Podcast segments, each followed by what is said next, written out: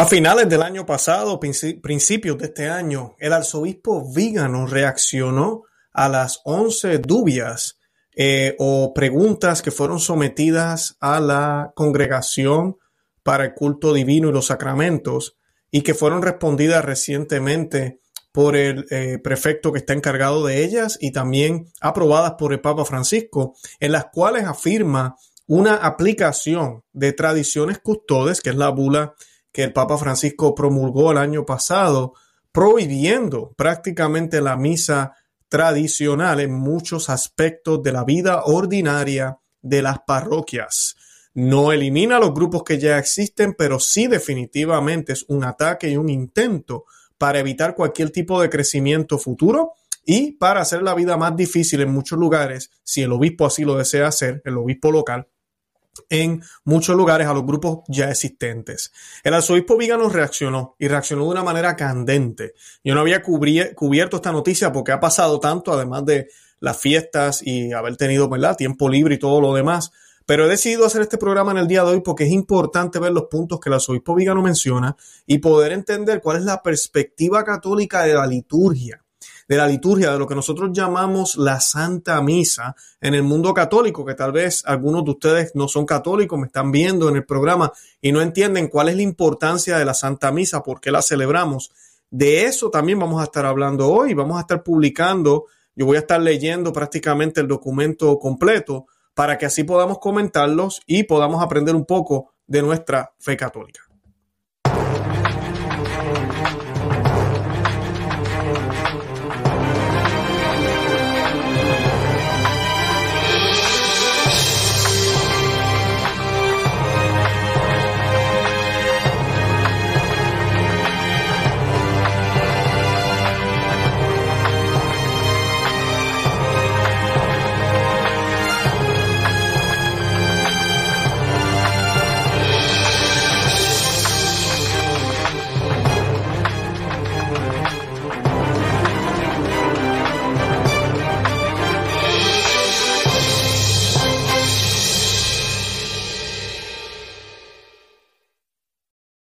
A Perspectiva Católica. Les habla su amigo y hermano Luis Román y en el día de hoy les vamos a estar compartiendo este documento en español. Lo vamos a estar leyendo palabra por palabra del arzobispo, del monseñor arzobispo eh, Carlos María Vígano. Y es la reacción de él a las dubias, a las 11 dubias que se dieron el año, que se contestaron el año pasado y que son una aplicación muy estricta y rígida en contra de cualquiera de los grupos, así nos llaman ahora, de los grupos que quieran celebrar la liturgia católica de la manera que siempre se celebró desde principio apostólico hasta el concilio de Trento que se canonizó, que se codificó y luego hasta el concilio Vaticano II. Es un tesoro, nos ha dicho Benedicto XVI, lo que fue sagrado en el pasado sigue siendo sagrado hoy.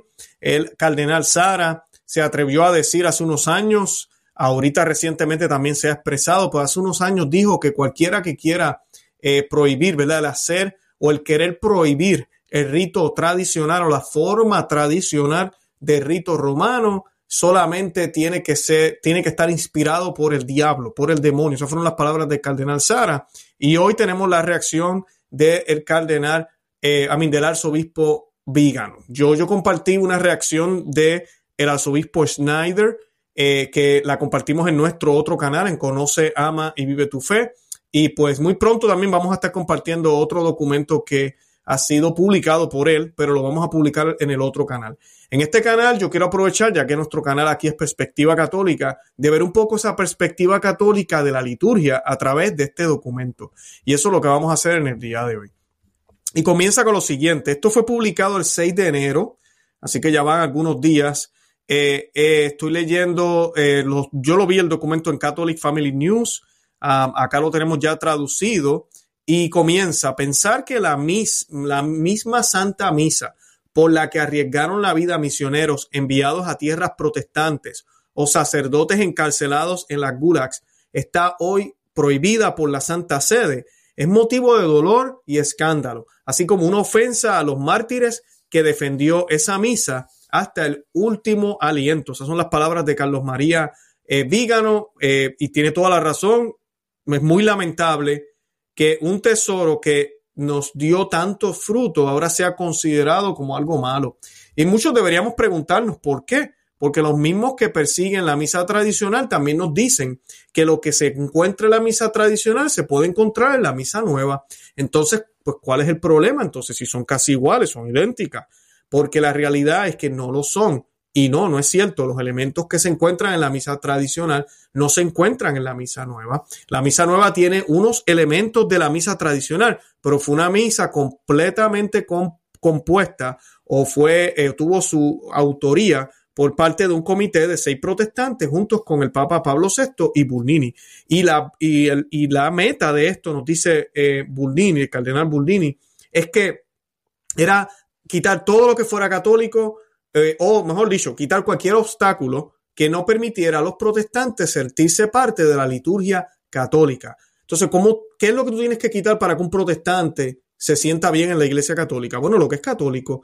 Y eso es lo que hicieron, removieron todo eso. Ahora, lo triste de esto es que esta misa nueva no atrajo más protestantes y le ha hecho, le ha hecho un daño grave a los católicos. Además de que ha mermado eh, la situación ahorita mismo con los seminarios, con las vocaciones, todo en la Iglesia Católica. Y pues el cardenal Vigano también coloca en su carta, vosotros sois los que os justificáis a vosotros mismos ante, ante los ojos de los hombres, pero Dios conoce vuestros corazones, porque lo que es de mucho valor para los hombres es abominación ante los ojos de Dios. Vosotros sois los que os justificáis delante de los hombres. Dios, sin embargo, conoce vuestros corazones, por, porque lo que es exaltado para los hombres es abominación delante de Dios. Lucas 16, 15. Y el arzobispo Vígano nos dice lo siguiente.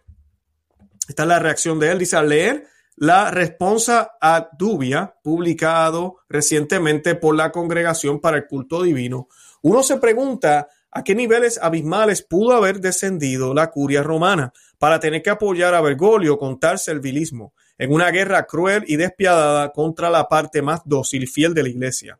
Nunca, en las últimas décadas, en de una gravísima crisis de la Iglesia, la autoridad eclesiástica se ha mostrado tan decidida y severa. No lo ha hecho con los teólogos herejes que infestan las universidades y seminarios pontificios. No lo ha hecho con clérigos y prelados fornicarios. No lo ha hecho castigando de manera ejemplar los escándalos de obispos y cardenales pero contra los fieles, sacerdotes y religiosos que solo piden poder celebrar la Santa Misa Tridentina, no hay piedad, no hay misericordia, no hay inclusión, todos hermanos. Y pues quiero hacer una pausa aquí. Creo que eso se explica por sí mismo, pero sí quiero aclarar, eh, van a ver que en el texto el arzobispo Vígano siempre dice Bergoglio, a veces dice el Papa Francisco, es la forma de él referirse al Papa Francisco. Yo no soy amante de decir Bergoglio, pero decir Bergoglio es uno de los nombres del Papa Francisco eh, como tal, uno de los nombres de pila. Así que no, no significa que estemos despectivamente hablando del Papa Francisco, eh, pero el arzobispo Vigano utiliza ese, tipo de palabras, Bergoglio, él utiliza el nombre de él. Quiero aclarar eso. Eh, yo casi no lo hago, me gusta decir Papa Francisco o decir Francisco para referirme al Papa, no tanto decir, ¿verdad?, José Mario Bergoglio, pero pues el nombre de él es José Mario Bergoglio y pues para referirse más específicamente a quién es el Papa ahora, pues muchos utilizan Bergoglio, ¿verdad? Y de esa manera no nos confundimos con José Mario, que es un nombre bastante eh, común. Y pues eh, quería hacer esa aclaración y por ahí seguimos. Eh, el cardenal, al, arzobispo Vígano, disculpen, continúa. Nunca, nunca como bajo este pontificado, y está hablando de Papa Francisco, ha sido tan perceptible el abuso de poder por parte de la autoridad ni siquiera cuando dos mil años del ex orandi fueron sacrificados por Pablo VI en el altar del Vaticano II, imponiendo a la iglesia un rito tan equívoco como hipócrita. Aquella imposición que incluía la prohibición de celebrar en el rito antiguo y la persecución de los disidentes tenía al menos la coartada de la ilusión de que un cambio tal vez mejoraría las posibilidades del catolicismo ante un mundo cada vez más secularizado. Hoy, después de 50 años de terribles desastres y 14 años de sumorum pontífico, esa débil justificación no solo ya no es válida, sino que es repudiada en su inconsistencia por la prueba de los hechos. Todas las novedades que trajo el concilio han resultado perjudiciales. Ha vaciado iglesias, seminarios y conventos. Ha destruido las vocaciones eclesiásticas y religiosas, ha vaciado todo impulso espiritual, cultural y civil de los católicos, ha humillado a la Iglesia de Cristo y la ha confinado a los márgenes de la sociedad, haciéndola patética en su torpe intento de agradar al mundo y viceversa. Desde que Benedicto XVI trató de curar esa vulnus reconociendo plenos derechos a la liturgia tradicional, se han multiplicado las comunidades vinculadas a la misa de San Pío V. Los seminarios de la Ecclesia Dei han crecido los institutos, han aumentado las vocaciones, ha aumentado la frecuencia de asistencia de los fieles y la vida espiritual de muchos jóvenes y de muchas familias ha encontrado un impulso inesperado. Y eso pues yo sé que la audiencia que nos está escuchando lo sabe muy bien, yo lo he estado hablando acá, cualquiera que haya asistido a parroquias tradicionales lo sabe muy bien, el crecimiento que han experimentado los últimos 15 años ha sido estrabótico. Y en el último dos años, con esto de la crisis, de la enfermedad, más todavía, porque muchas personas han salido del circo, del desastre que hay en sus parroquias, donde se quiere dar solo al Señor en la mano, donde se hablan disparates, donde es más importante la mascarilla que el alma, y entonces desean buscar lo que es católico y han acudido a estos lugares. Eh, yo lo he vivido por carne propia, lo he visto, cómo las comunidades tradicionales en donde yo vivo han crecido muchísimo más que las comunidades Novusoldo o de la Nueva Misa. Y esto ha molestado a Roma porque cuando tú colocas algo bonito, algo bello que da fruto al lado de algo que es feo y no da fruto, ya se ha probado por 50 años, te lo están poniendo en la cara y la gente no es ciega. Y pues de verdad que a ellos no les conviene tener esto. Y continúa el arzobispo Vígano, qué lesión se debería haber extraído de esta experiencia de la tradición invocada en su momento también por Monseñor Marcel Lefebvre. La acción más evidente y ya la vez la más sencilla de todas, lo que Dios ha dado a la iglesia está destinado al éxito.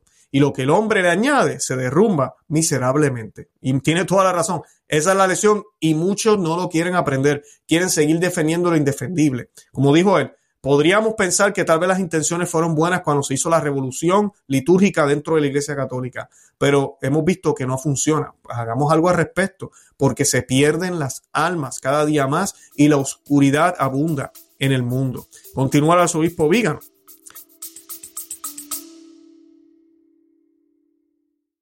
Hola, es Arelis. Gracias por escucharme. Bienvenida a mi podcast Mentalidad de Girasol. Este podcast es un viaje un viaje que te va a ayudar a ti y que me va a ayudar a mí. Espero crear una gran comunidad y espero que con mis vivencias y experiencias, mis desaciertos y aciertos y mi luz, mi oscuridad, yo pueda hacerte entender que no estás sola. Yo voy a ti, yo voy a mí, no te quites.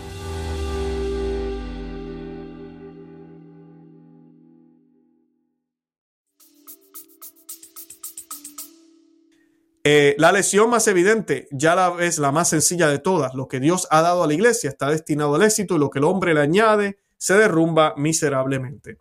Un alma no cegada por la furia ideológica habría admitido el error cometido, intentando reparar el daño y reconstruir lo destruido mientras tanto, restaurando lo abandonado. Pero esto requiere humildad. Humildad, tanto que se nos habla de la humildad ahora.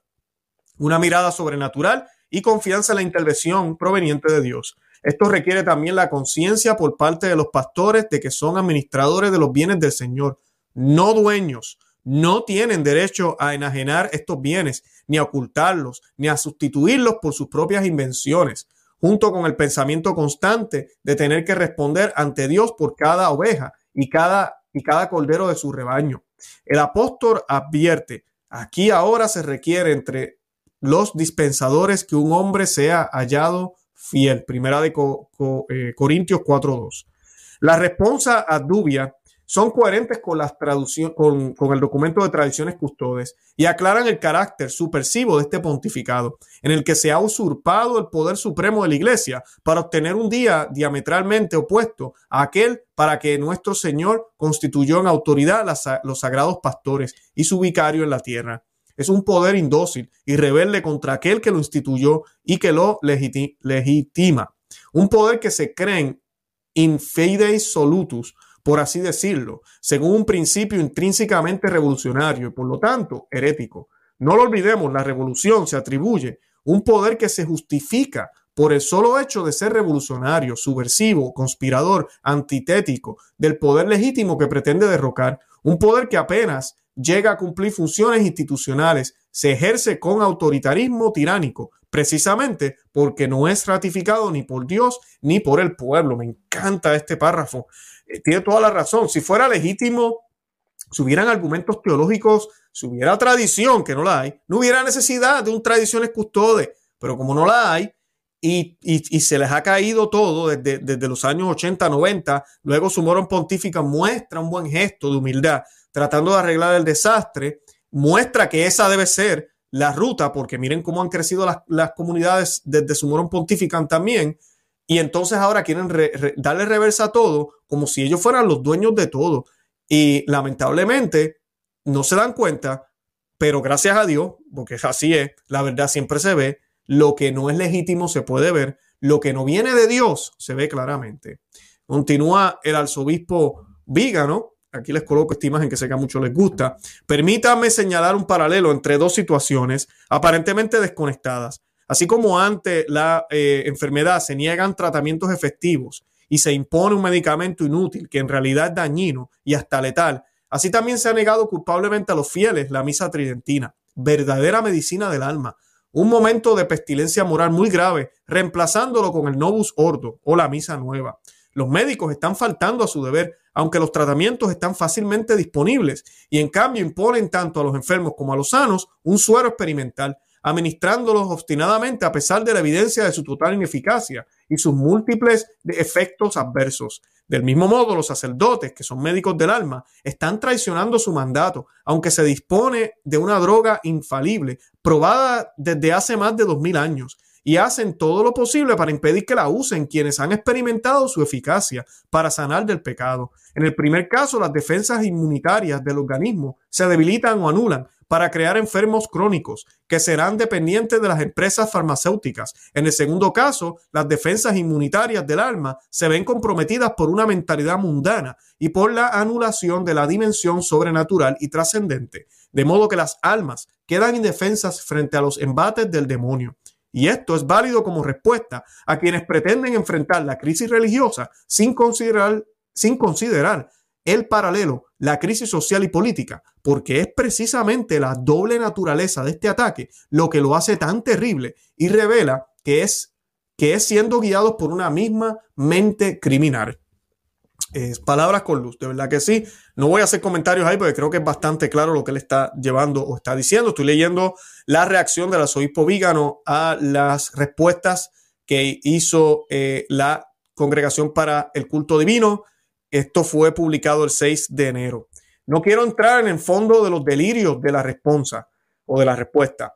Basta conocer simplemente la ratio legis o ratio legis para poder rechazar las traducciones custodes como un documento ideológico y partidista, redactado por personas vengativas e intolerantes, llenas de vana ambición, crasos errores canónicos, con la intención de prohibir un rito canonizado por dos mil años de santos y pontífices, y en su lugar imponer uno espurio copiado de los luteranos y remendado por los modernistas, que en 50 años ha causado un terrible desastre al cuerpo eclesial y que precisamente por su devastadora eficacia no admite excepciones. Aquí no solo hay culpa, también hay malicia y la doble traición tanto del divino legislador como de los fieles obispos, sacerdotes, religiosos y laicos se ven nuevamente obligados a tomar una decisión o con la Iglesia Católica y su doctrina bimilenaria e inmutable o con la Iglesia conciliar y bergoliana con sus errores y sus ritos secularizados. Y esto ocurre en una situación paradójica en que la Iglesia Católica y su falsificación coinciden en una misma jerarquía a la que los fieles sienten que deben obedecer como expresión de la autoridad de Dios y al mismo tiempo deben desobedecer como traicioneros y rebeldes. Es cierto que no es fácil desobedecer al tirano, sus reacciones son despiadadas y crueles, pero muchos peores fueron las persecuciones que tuvieron que sufrir a lo largo de los siglos los católicos, que se vieron obligados a enfrentarse al arianismo, a la iconoclástica, la herejía luterana, el sigma anglicano, el puritanismo de Crownell, el laicismo masónico de Francia y México, el comunismo soviético, el comunismo en España, en Camboya, en China, ¿Cuántos obispos y sacerdotes martirizados, encarcelados y exiliados? ¿Cuántos religiosos masacrados? ¿Cuántas iglesias profanadas? ¿Cuántos altares destruidos? ¿Y por qué sucedió todo esto? Porque los sagrados ministros no quisieron renunciar al tesoro más preciado que nuestro Señor nos ha dado, la Santa Misa. La misa que Él enseñó a celebrar a los apóstoles, que los apóstoles transmitieron a sus sucesores, que los papas han guardado y restaurado y que siempre ha estado en el centro del odio infernal de los enemigos de Cristo y de la iglesia. Pensar que la misma Santa Misa, por la que arriesgaron la vida a los misioneros enviados a tierras protestantes o sacerdotes encarcelados en los gulags, esta hoy, está hoy prohibida por la Santa Sede, es motivo de dolor y escándalo, así como una ofensa a los mártires que defendieron esa misa hasta el último suspiro. Pero estas cosas solo pueden ser entendidas por aquellos que creen, que aman y que esperan. Solo por aquellos que viven por Dios está hoy prohibida por la Santa Sede. Es motivo de dolor. Es motivo de dolor que esté prohibida por ellos mismos, por esa Santa Sede y el escándalo, así como una ofensa a los mártires que defendieron esa misa hasta el último suspiro.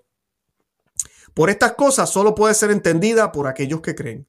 Quien se limita a expresar reservas o críticas a las tradiciones custodes y a las respuestas que ha dado la doctrina, la Congregación para la Doctrina de la Fe, nos dice, estoy leyendo aquí del arzobispo Vígano, cae en la trampa del adversario porque al hacerlo reconoce la legitimidad de una ley ilegítima e inválida deseada, inválida deseada y promulgada para humillar a la iglesia y a sus fieles para despecho de los tradicionalistas que se atreven a oponerse nada menos que a las doctrinas heterodoxas condenadas hasta el concilio Vaticano II, que éste hizo suyas y que hoy se han convertido en la cifra del pontificado bergoliano. Tradiciones custodes y la responsa simplemente deben ser ignoradas, devueltos al remitente. Deben ser ignorados porque es claro que su intención es castigar a los católicos que permanecen fieles, dispersarlos y hacerlos desaparecer. Y gracias a Dios, yo podría decir, la gran mayoría de los obispos, cuando salió este documento, no hicieron nada. Yo le doy gracias a Dios por eso. Hubieron algunos, los tontos de Costa Rica, los obispos de allá, decidieron ponerse aparentemente todos de acuerdo para prohibirla, pero la gran mayoría de los obispos en el mundo no hizo nada porque entiende que hay, eh, hay frutos y que no hace daño a, las otras comunidades. pero algunos sí comenzaron a hacer algunos cambios, otros hicieron algunas cositas aquí y allá eh, a petición del Papa Francisco.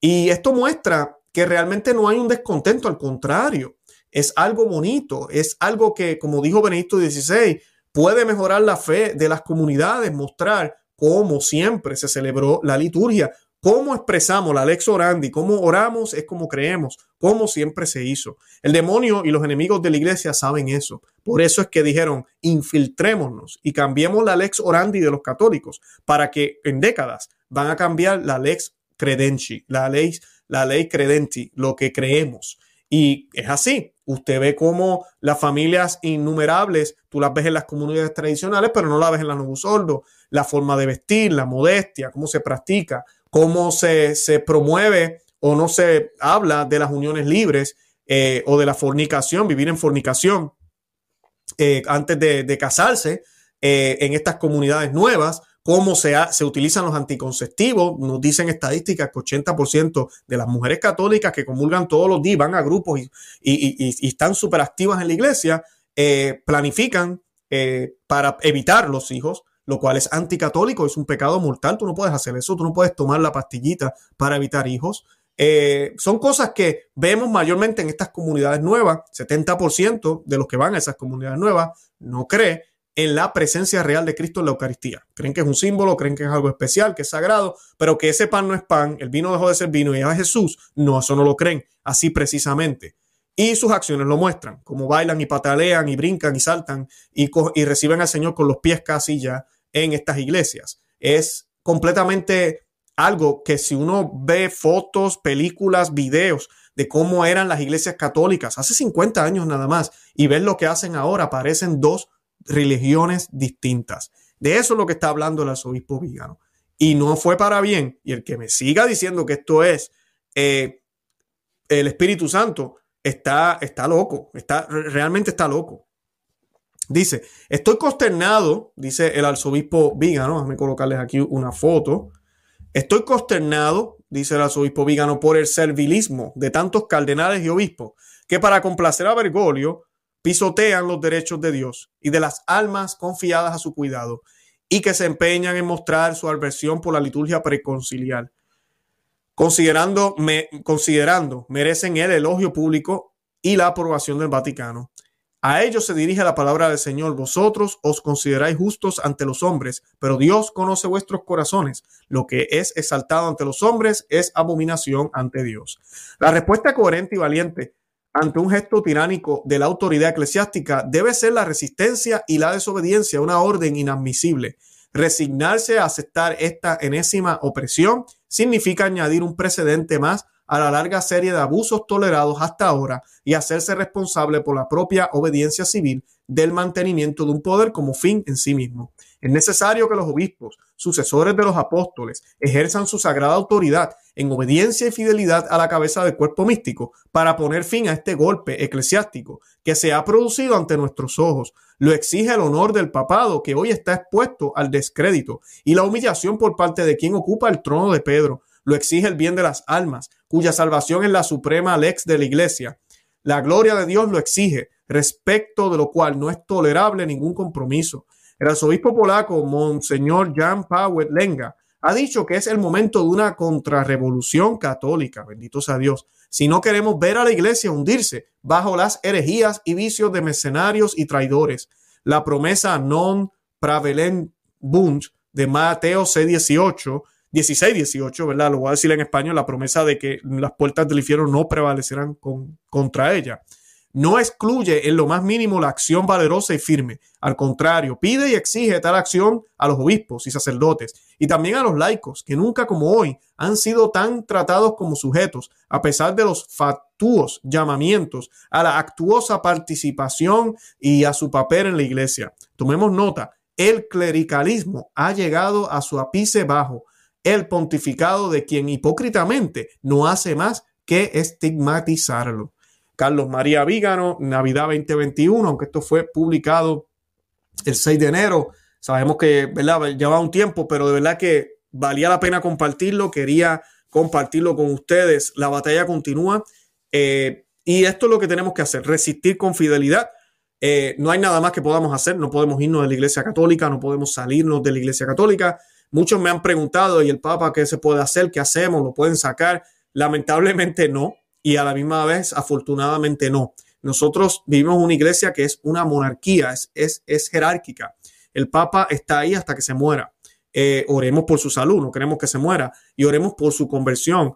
Eh, cuando el momento llegue, la iglesia se tendrá que pronunciar, la iglesia tendrá que hacer correcciones a este pontificado y tendrán que enmendar muchísimas cosas por este desastre que estamos viviendo ahora. Pero no olvidemos que este desastre no es solo de Francisco, esto lleva desde Pablo VI, todos los demás papas y sí, estoy incluyendo a Benito XVI, participaron de una manera mayor o menor, eh, permitieron cosas, hicieron excepciones aquí y allá, por eso estamos donde estamos. La comunión en la mano existía desde antes de Francisco. Eh, todas estas ceremonias neocatecumenales horribles que se hacen en muchos lugares ya existían antes de Francisco. La música eh, indecorosa ya existía antes de Francisco en los templos.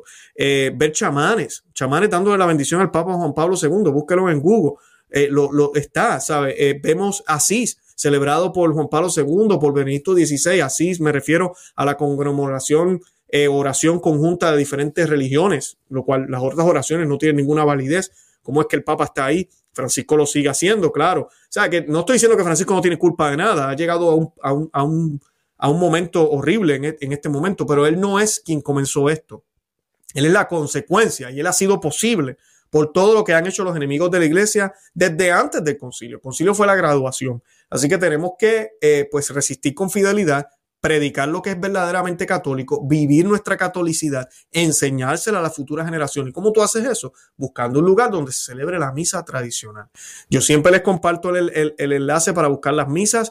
También pueden ir al blog conoceama.com. Yo lo tengo ahí. El directorio coloca su ciudad, no importa donde usted vive, yo le aseguro que va a encontrar un lugar puede ser que esté un poco distante, haga como hago yo, yo viajo casi una hora todos los domingos, nos toca, hay que hacerlo, pero yo no voy a ir a un lugar donde no se respeta a Cristo, donde se hablan disparates, donde la gente no le importa al Señor, sino que se preocupan más por el cuerpo que por la alma, y no, no se puede, no se puede. Así que eh, esa es nuestra obligación. Resistir y ver. Puede ser que estemos vivos cuando la iglesia haga una corrección, cuando venga un Papa Santo. No sabemos. ¿Cómo puede ser que ya estemos muertos? No sabemos qué vaya a pasar. Pero tenemos que resistir con fidelidad. Eso es lo mejor que podemos hacer.